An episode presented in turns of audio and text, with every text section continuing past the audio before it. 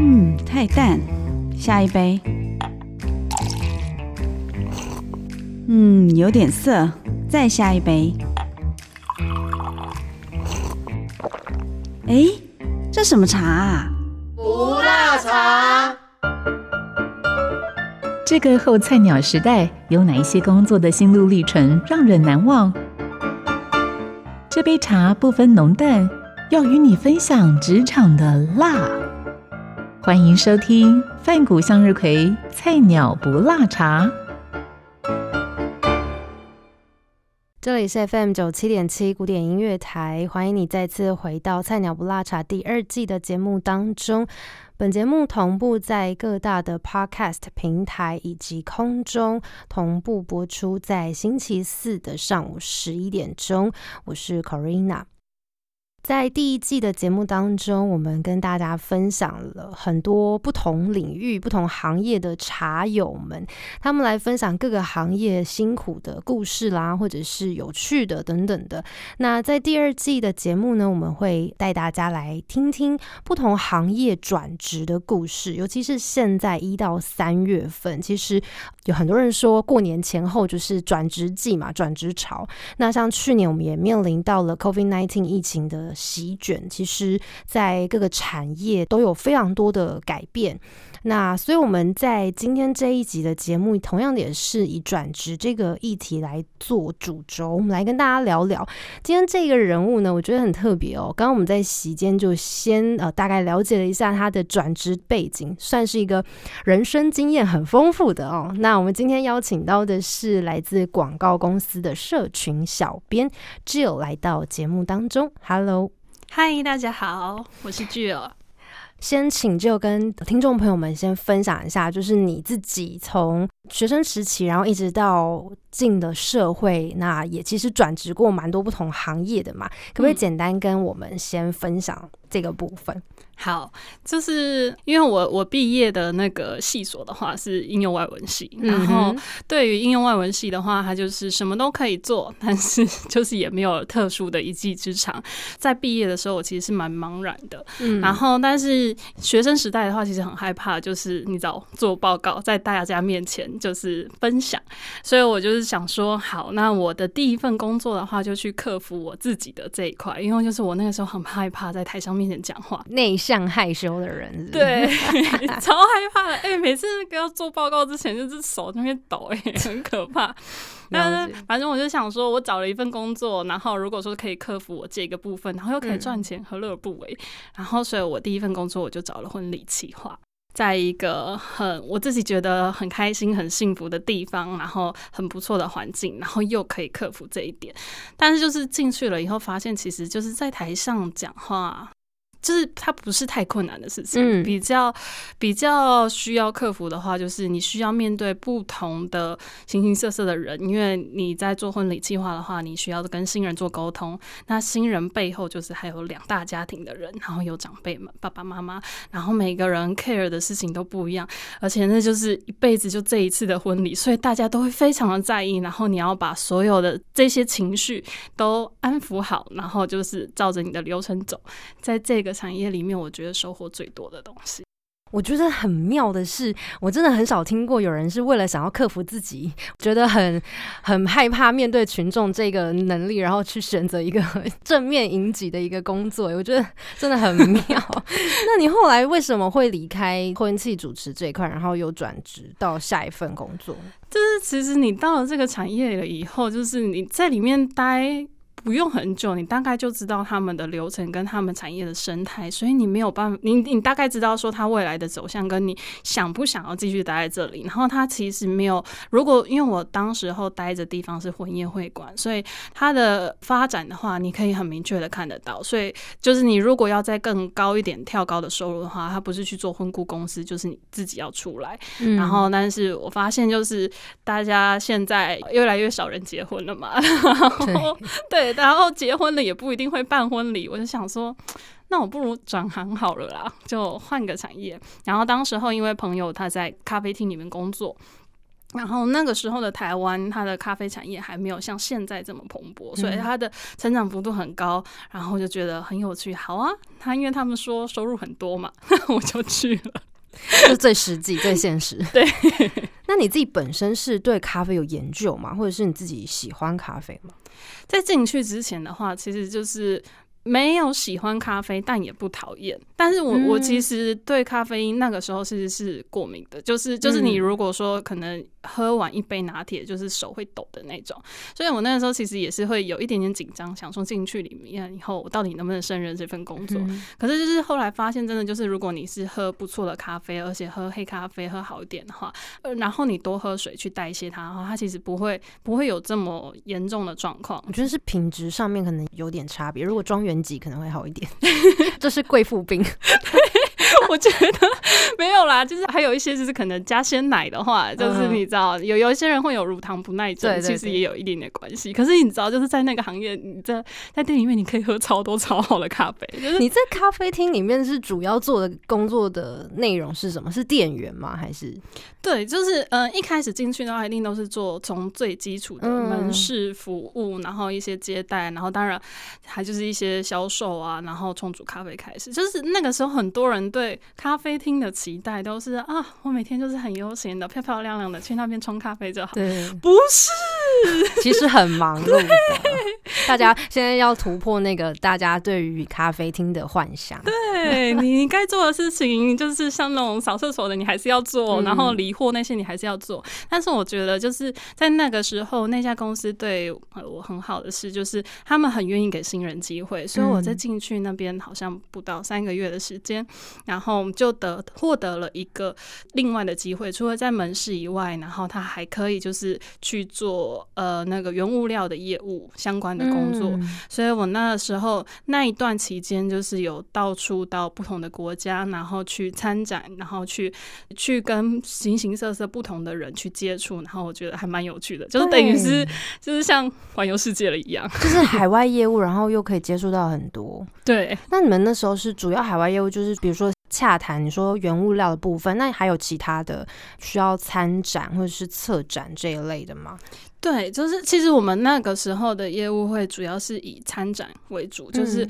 透过展览的方式，然后去第一线的接触当地的人，然后因为来到那个展览的人，他们其实就是对咖啡有需求的人，然后我们去知道他们那个地方的咖啡市场是什么样的状况，然后就是去了解了以后，比较有容易可以会有业务成交的机会，所以我们就是到各个展览，然后去推广自己的产品这样子。所以感觉你在咖啡厅这个。行业算是也蛮有心得，而且也很有乐趣的吧，对不对？对，我觉得其实在这个产业，就是你没有办法想到说，哦，原来我进去一个咖啡厅工作以外，你还可以到各个国家去展览，然后去做这么多有趣的事。应该听起来算是也蛮辛苦的，因为同时你等于双线要同步进行，对不对？对，就是除了业务的工作以外，就是门市的工作当然也要处理，然后所以就是两边同时要做。那有的时候可能就是会门市下班了以后，然后还是需要处理一些业务啊、行政上面的事情，然后一直到半夜凌晨，就是常常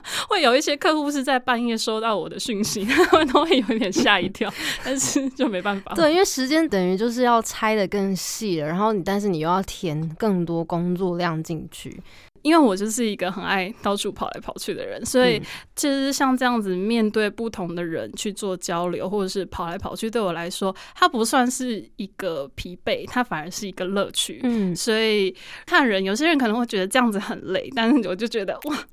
很有趣。所以我曾经以为我会做这份工作做一辈子，但是后来没有的原因是什么？后来没有的原因就是，哎，年纪大了，就 是就是。时间到了，其实那样子的一个工作状态，其实你到了一定的岁数了以后，你就会发现说，其实你没有办法一直这么高压，然后这么这么有冲劲的一直持续下去。他现在当然还可以，可能五年内你都还可以，但是十五年后、二十年后，你有办法一直这样做吗？所以我那个时候就是考虑了很多，以后觉得我可能还是需要比较，接下来我可能想要转。成一个比较稳定形态的工作，嗯，就是让我除了工作之余，因为我那个时候几乎就是所有的生活就是工作，就是工作跟生活是融在一起的，对对对。但是我后来就是希望，就是可以有明确分开的工作的时间，跟我生活可以有我自己的运动时间，我自己的其他的时间，我可以去做安排。所以我后来就还是去，虽然就是那边很有趣，然后收获也很多，收入也不错，但是就还是。就是换到下一个地方去了。后来换到哪里去了呢？在咖啡厅有做过嘛？然后我刚好遇到了一个共同工作空间，他是台中 Mono Space。然后那个老板他很喜欢就是喝咖啡，然后他很希望提升就是空间的咖啡品质。然后所以即使我没有社群经营的经验，根本就完全不了解共同工作空间的生态跟他们是什么样一个。组成，但是因为咖啡这个经验，然后再加上我们那个时候几次的对谈，其实聊天蛮愉快的。然后后来他就说。那就那就就来吧，对，就来吧。然后我就莫名其妙的就就进去了一个完全不同的产业，然后一个全新的世界，对我来说就是一个眼界的展开的地方。很多时候，真的有一句话说的很很贴切，就是动即思静，跟静即思动。就是当你在一个很快速的。节奏的工作做一阵子之后，你会很希望能够呃有比较平稳或是比较安定的状态。但是当你又在一个很安定、很安稳的状态的时候，久了，你又会觉得，嗯，我是不是该来做点什么？我觉得好像一直都是人生，好像一直都是这样不断在轮回耶。对，我觉得我自己是这样。但是这也是是人生有趣的地方啊，就是你可以有不同阶段性，然后不同的经历跟不同的收获跟学习。嗯，所以你后来在 Mono Space 主要做的是是咖啡吗？其实也不是啦，因为它其实就是一个共同工。做空间，对，那这个空间的话，他他们主要想做的就是希望可以提升那个台中人的交流氛围，因为就是台北其实应该是说台北的步调跟他的那个交流气氛是很不错的，很很快的，但是那个时候的台中其实像。呃，你说一些活动啊，或是社群的活动啊，交流活动，可能还比较偏少数。当然，到现在的话，有慢慢的提升，但还没有就是像台北那么活络。所以，其实那个时候，呃，空间他们创办人是工程师跟设计师，然后他们就是是希望可以打造一个，就是在台中数位游牧工作者，他们也可以好好待着的舒适的地方，然后他们可以尽情的在里面做交流。所以，就是在完全不了解这个状况下的话。我一开始进去的话，其实就是了解这个产业，嗯，所以我就是开始做了一些呃简单的会员访问，了解每一位会员，然后也把这些东西写成故事、写成文章，在一些平台上面露出，然后让大家也更了解说，哦，Mono Space 到底在做什么，然后他们有什么样的组成在这里，这样子。嗯，所以有点类似像社群的经营这边部分嘛。对对对，然后有一些是文字类型的。对对对，那后来为什么会离开 Mono，然后又来到了现在做广告公司？但是其实这我觉得这两个转职就有一点关联了啦，因为现在做广告公司的小编其实也是跟 Mono Space 有一点有点关系，对不对？对，因为其实嗯，就是在 Mono 这边了以后，就是认识了各个不一样的人，除了线线上的社群经营，就是刚刚那个文字那一块，然后也做了不少就是线下的社群的活动。互动，然后更了解社群这一块到底是怎么一回事了。以后，然后刚好就是有了一个这样子的机会，在完全。呃，没有背景的状况下的话，其实要进去像这类型的公司，其实是会有点难切入。嗯，对对。但是后来呢，跟现在的老板聊了一下了以后，他也看了，就是就是在 Mono Space 里面露出的一些文章，然后跟一些图文的东西，他觉得，哎，就算你不是很深入在这一块，但是你也可以就是来尝试看看。转职的这些过程啊，因为每一个行业其实看似不相关，但是好像又有一点点关联。可能上一份工作所学到的、收获到的，又可以应用到下一份工作。在这些转职的过程等等，你会有什么样子的原因，会让你一直不断的想要换不同的产业呢？你会了解自己的。状态，当你觉得你自己的状态其实好像已经没有那么适合现在的环境，或是你更需要其他的东西的时候，你自己本身会开始有一些想法，去找别的东西来补足它。那当那个东西就是你觉得时候到了，然后有新的机会的时候，你自然而然就会很想要去抓住它。刚刚我们听下来哦，真的只有是一个很有想法，然后很知道自己要什么。虽然说中间有一些茫然或者是迷惑、不确定，但是他就是一个很愿意去尝试的人。对不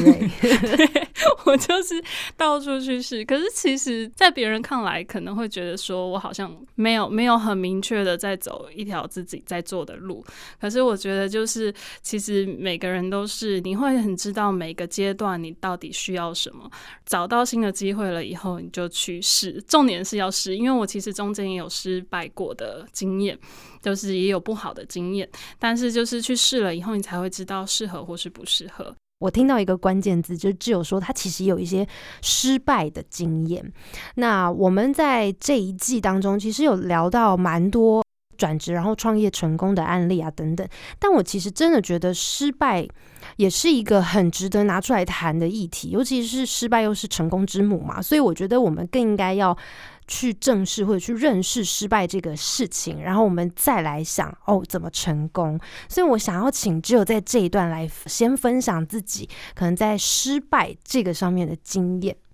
好，就是。咖啡那一块，就是离开了以后，我其实有给自己休息一年，然后去日本。我失败的经验就是，我日本回来了以后，因为我在日本就是把我前面所有的积蓄都花光，所以其实就是对于找工作这件事情，就是非常重要，而且非常急迫，就是我必须开始工作。对对对。然后，所以那个时候，其实大家如果说不管是在转职或者在找工作的话，一定都会有这种时候，就是。你可能一开始你会设定很多目标，跟你想要的方向，然后跟你可能未对于未来的期待，然后所以你会有了一些很漂亮的工作的选项，然后去投履历。可是当如果说这些人就是他都没有用你的时候，他没有录用你的话，那你就会开始焦虑。呃，除了没有录用你的，一定也会有录用你的，但是就是你就会开始焦虑，说我是不是应该就要妥协？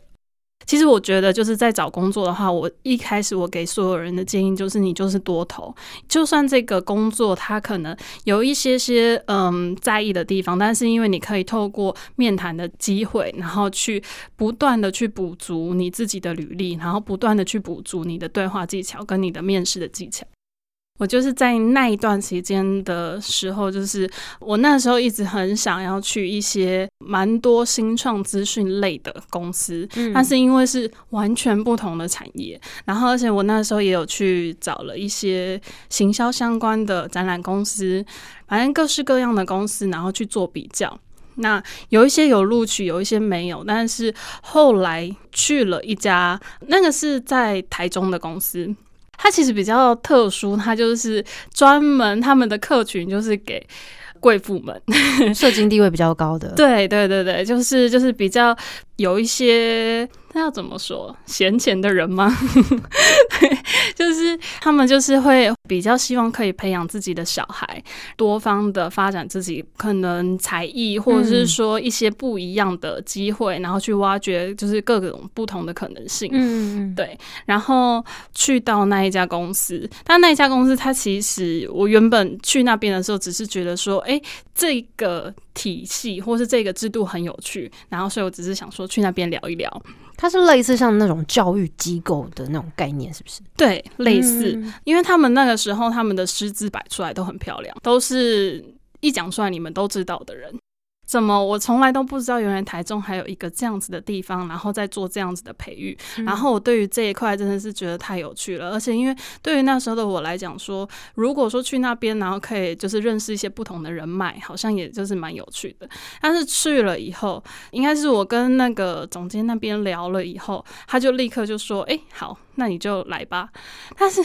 其实通常遇到这种就是当下就 OK 答应你来的话，其实我觉得大家都要再想一下，因为很容易就是你可能就会背着那个情绪，就是觉得说好像。哎，那是不是就是这家了？因为其实你在面试工作的话，不只是公司面试你，也是你面试公司。所以你到那个地方，它整个的工作环境，然后呢，你的对谈，然后那些主管跟你的态度，它其实都是你自己可以去做评判的一环。那当时候因为就是跟他们谈的还不错，当下还不错，他就说好吧，那就就来吧。然后我就觉得，哎。好啊，反正我也那么久没工作了，不然我就去看看。然后去了以后，其实我去的第二天我就知道，这不是我想要待的环境。从同事公司的话，它一定会有它整个的企划氛围，公司的文化氛围。录取什么样的人，它其实就是代表了这个公司是什么样子的文化。然后你从同事他们相处的态度，然后同事面对公司、面对主管的态度，然后以及整个体制的流程，你就会可以慢慢的一一的去筛选，说这个东西到底适合或是不适合。但其实我去了两天以后，我就知道这个环境不适合我。但我还是就是在那边待了两个礼拜，因为我就是在那个时候才待两天，然后想说天哪，我才两天，然后我就说就要跟他走，说离职，说离开，就太奇怪了吧？就是对家里的人也不好交代，毕竟我都已经放假一年了，回来我应该要工作了。对，呃，录取我的人也不好交代，就是毕竟他是他录取我的，然后我却待了两天以后，我就就走。但是我就是明确的知道说这里真的不适合自己，但是就是被这样子的呃，算是人情压力嘛，然后就是还是继续待下来继续工作，但是在那里的每一天。你都是不开心的，就其实我觉得自己的心情很重要。如果因为我其实有做比较长的工作的话，都是我都是开心的。我就算离开，我也都是开心的离开。他的那个不开心，不是说就是可能偶尔的那种团队之间的那种纠纷啊，或者是什么。他的那个不开心，是你一进去那个环境，或是你今天早上一要上班要工作。你所有的情绪都是不好的，就是你就会觉得说，这就不是我想要的生活，这就不是我想要的工作，这一切都不对。你只要一有这个状况发现的话，请你就立刻离开那个环境，不要管你在那边一天还是两天，因为你在那边，你就算撑下来，你就算待了一个月，你就算待了半年。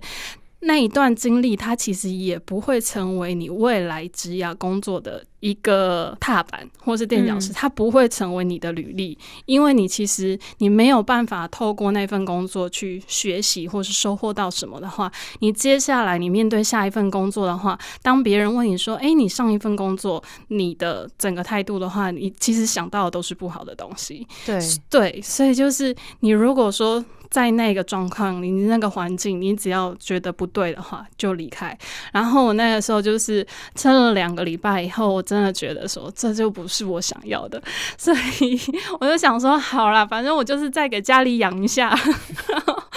再去寻找更多不同可能。对，所以我就还是离开了。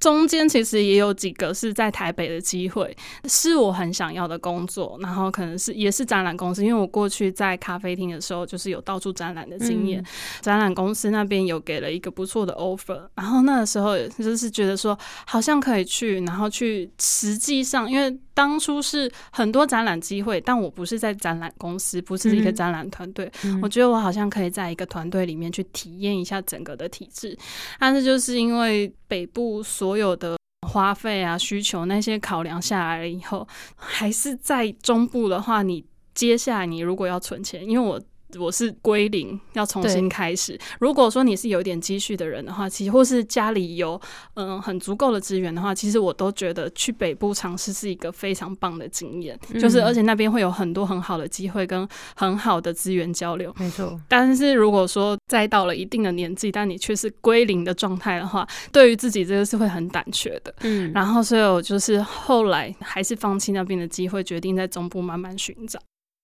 因为心安定了以后，所以我觉得好像是当你安定了以后，你比较可以归纳出你自己到底真正想要的东西是什么。所以后来就遇到了 Monospace 这样子的一个空间，然后它真的是一个很不错的地方。展开了我新的眼界，认识到我完全从来没有想过我这辈子会就是认识的人，就是在那边各式各样的人都有，哎，很酷。而且你看哦，其实我觉得，相信在收听这个节目的朋友，一定也有一些人是他或许不知道自己想要什么的人，因为我觉得也不一定说每一个人都像挚友这样子，就是嗯，很清楚自己哪一个阶段要做什么，或者是知道对这份工作就是不适合我，或者不合我的属性等等。所以我觉得，其实这应该也可以跟比较不知道自己想要什么，或是不知道自己不要什么的朋友分享，培养自我觉察的能力也是很重要的。如果我们就放在一些比较不确定自己想要什么的人这个领域来讲的话，有没有什么样的方法可以提供给他们？我应该现在有什么样子的 sign，或者是有什么样的状态，是我可以自己自我觉察，或是自己。做一个评分，那知道说，OK，我现在到底是不是该转职，或者是我该继续留在这个地方的一个标准？我觉得其实就是你要留给自己一点时间，然后你要有的时候你真的是要正视一下你自己的情绪。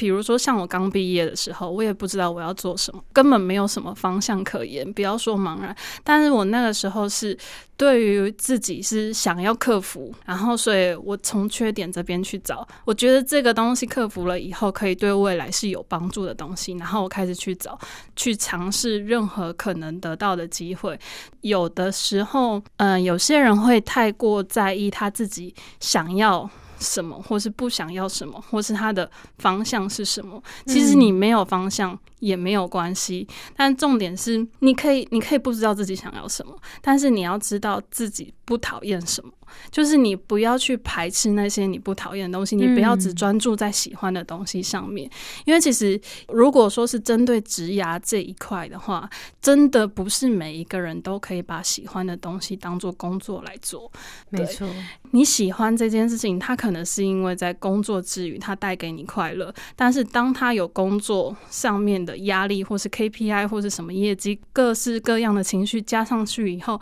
它还会是你喜欢的东西吗？就是这个东西需要很深刻的去去思考一下，觉得你就是正视自己的情绪，只要不讨厌的东西，你都不要去排斥。你在面对你觉得你好像有一点点疑惑的时候，你去想你自己为什么会有这个疑惑。对于我自己来说，我每一份工作，比如说我的第一份婚礼计划，嗯，我的疑惑是。我在十年后，我还可以再做这个工作吗？我十年后还可以再接受这个薪水，然后做一样的工作吗？我不行，所以我离开。然后我在咖啡厅里面的工作是在四十岁的时候，我还可以像这样子，就是到处跑，对，一直跑。然后我可以不休息，我可以在门市之余，我还可以再继续做这样子的工作吗？我需不需要顾虑到我的家庭？我可能会结婚，然后我结婚了以后，对方的家。家庭可以接受我这样子的工作吗？然后我就会觉得说，好，我有了一段时间的经历，其实已经够有趣、够丰富，然后也够有收获。那我接下来是不是应该要静下心来，去再尝试更多不同的可能？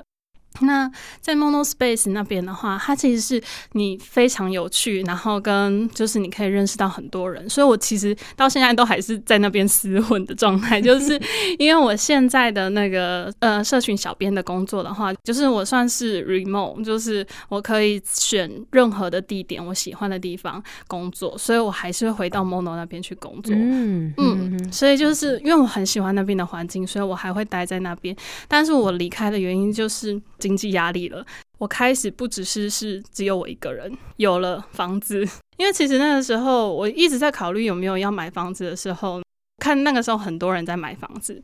然后所以买房子也有风潮，是不是？对对对对，就是因为我去年吧，去年的不觉得台中人好像我身边的朋友都在买房子一样，然后那个时候我就一直觉得说，我现在的收入没有办法付我的房贷，所以我不应该买房子。但是我那个时候同事跟我说。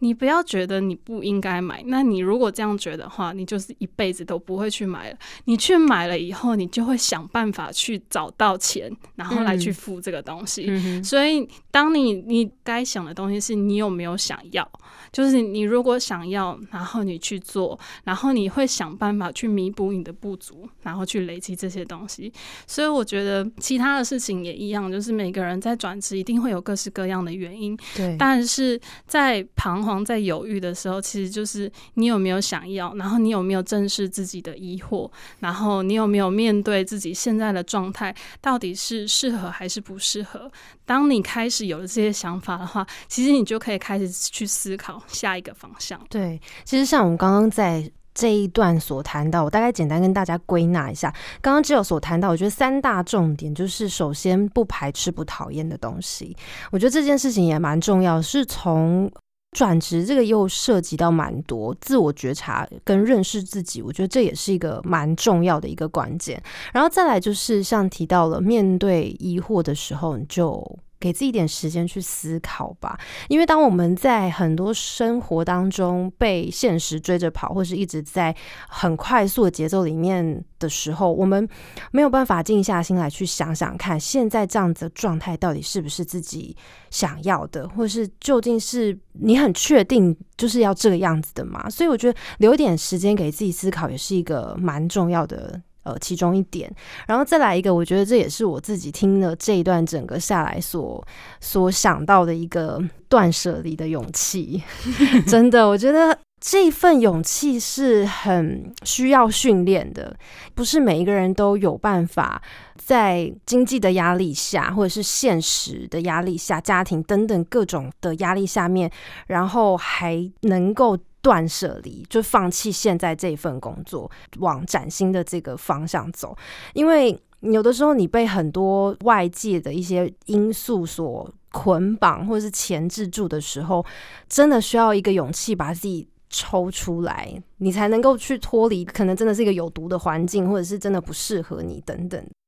我们都知道，在做转换转职的时候，需要做一些事前的功课或是准备嘛，包含像在面试这一关，呃，或者对于不同产业的基础认识，那又亦或是有特定期望进入的公司，也要稍微了解一下企业文化等等，呃，诸如此类的准备。那像只有你这么多的转换跑道的经验来说，你自己有没有做过一些什么样子的实际上面的？准备呢？其实我做比较多准备的话，就是那个日本回来，然后开始踏入，开始找自己方向，找全新的工作的时候，前一份咖啡的工作让我有一些些业务的经验，然后也有因为是呃后来有到门市的管理职，所以有一些就是人资招募的经验，然后也有一些就是推广，所以就是也有一些些形象的经验，所以我那个时候回来的时候，我对这三个领域，然后以及跟前面讲的那个展览公司的，我其实都。很有兴趣。这几个领域的话，我并不知道，就是到底是不是真的适合我。对于我那个时候自己的话，就是相关的公司我都会去查。那我做的准备的话，其实就是应该是像大家都一样，就是我们会去网络上面先去了解这个的工作环境是怎么样，然后他的工作职务内容，你一定要先知道说，你接下来进去了以后，他们公司的可能产品是什么，他们的业务是什么，它主要的东西是什么，然后你去设想一下。那整个的嗯工作流程会不会是你喜欢的东西？然后再来就是重点是自己的履历，自己的履历很重要，因为其实刚刚讲的业务啊、人资啊，或者是行销这几块的话，他们会想要看到的履历，其实都会是不太一样的。你需要去了解，比如说行销的话，你可能想要放上去的东西，比如说我就把我之前可能有做推广，在品牌里面做的一些经验放上来。那如果说是人资的话，我就把招募这一块的话，我就会强调。现在应该蛮多人这样做了，但是因为之前那个时候好像比较少人是用泡碰影简报的方式，然后去投递履历，比较多都是用 A4，然后所以我那时候就是用简报，然后针对每一个不同的产业调整我自己的履历，放上一些不一样的照片，跟我过去的一些经历的图跟文，然后让。看到履历的人可以更了解我说过去的工作经验是怎么一个状态。然后另外一个准备的话，我觉得是需要多跟那个产业的人多聊聊。这个是那个时候我其实没有这么做，可是我是后来到 Monospace 以后，我发现这件事情非常的重要，因为其实有很多需要转职的人也会到那个空间去准备自己，然后去学习，然后他们在那个空间里面，他们可以跟不同的产业的职人去聊聊，说产业里面他们真正在意的是什么，然后你在工作表现的时候，或是你在面试的时候，如果你可以呈现出什么样的特色，你会让他们印象深刻。其实这是我后来才发现，就是你想要去哪一个产业的话，其实你应该多去跟那个产业的人去聊聊。不管是参加相关的活动，或是参加相关的资讯，都可以。就是认识到这样子的人，然后去跟他们聊一下他们的工作形态，然后把这些东西统整一下，然后融合在你自己的经历跟履历当中。因为其实如果说是已经有一段工作时间以后，然后你准备转职的人，其实你的工作经历应该多多少少都会有一些些是可以。接触到你下一个想要转职的东西，对，要不然你不会有那个想法。所以就是大家可以去。多去跟那个产业的人聊天，然后你的履历千万是要，就是你根据每一个不同的工作跟每一个特色，就是你要去克制你的履历，这个东西很重要。对，因为有一些其实我也有听如果说，有的人就是同一份履历，然后全部发，比如说发三百封给不同公司。可是其实我觉得这会有一个问题，是因为每个公司的文化属性不同，然后再来就是像挚友也提到说，他们所想要。的元素，或者是他们在看重的能力上面不同，所以其实克制化很重要的原因就是在这儿，就是你要能够抓到这个公司他希望能够呈现的核心在里面。然后，其实我觉得跟同领域的人先去多聊一下这个产业的脉络，或者是整个走向，我觉得也是一个很重要。然后，如果你没有那个机会，不一定每个人都像你这样哦，刚好都在 Monospace 认识很多不同领域的人的时候，就可以多去参加不同的活动啦，或者是上网找资料啊，或者是现在其实有很多的 Podcast 节目，比如说像《菜鸟不拉茶》第一季啊，有很多跟大家聊到不同领域、不同产业他们所看重的，或者是他们一些需要具备的关键能力等等。我觉得多方的去了解，然后多方的尝试，其实会。在不管是转职，或者是甚至你要踏入一个新领域的时候，会有很大很大的帮助。那最后，我想要再请就呃，跟大家用一句话，简单一句话来建议一下，想要转职的朋友，你会给他们什么样的建议？如果说一句话的话，应该是你们勇敢去尝试。重点是你要去尝试，你才会知道说这个到底适合不适合。不适合的话，你就离开就好了。其实不用。太过的焦虑，你要一直想着说，你接下来一定会更好，然后你就是往好的方向去找，然后真的你觉得这个工作不适合，或是他没有想象你的期待的话，你就离开，再找下一份。就重点是多去尝试。非常感谢今天我们邀请到的是广告公司社群小编只有来到节目当中。我们在今天这一集真的分享了非常非常多，不论是只有他在转职。这么多多元丰富的经验当中之外，其实也跟大家谈到了比较回到了自身，回到了自我内心的部分。在转职，其实会遇到面临到很多外在的压力、心理上的压力，或者是各式各样呃外在的因素，有可能导致你对于转职。却步，或是害怕，不太确定是不是该继续尝试。那希望这一集的节目能够呃，透过挚友的经验跟大家分享，给你一些勇气。希望你未来如果有转职的机会跟需要的时候，再把这一集节目拿出来重复的听个几次，或许会对你有很大的实质上的帮助。我们再一次的感谢挚友来到节目当中，谢谢。那再一次感谢你，我们下周四一样的早上十一点钟，菜鸟不辣茶，下周见。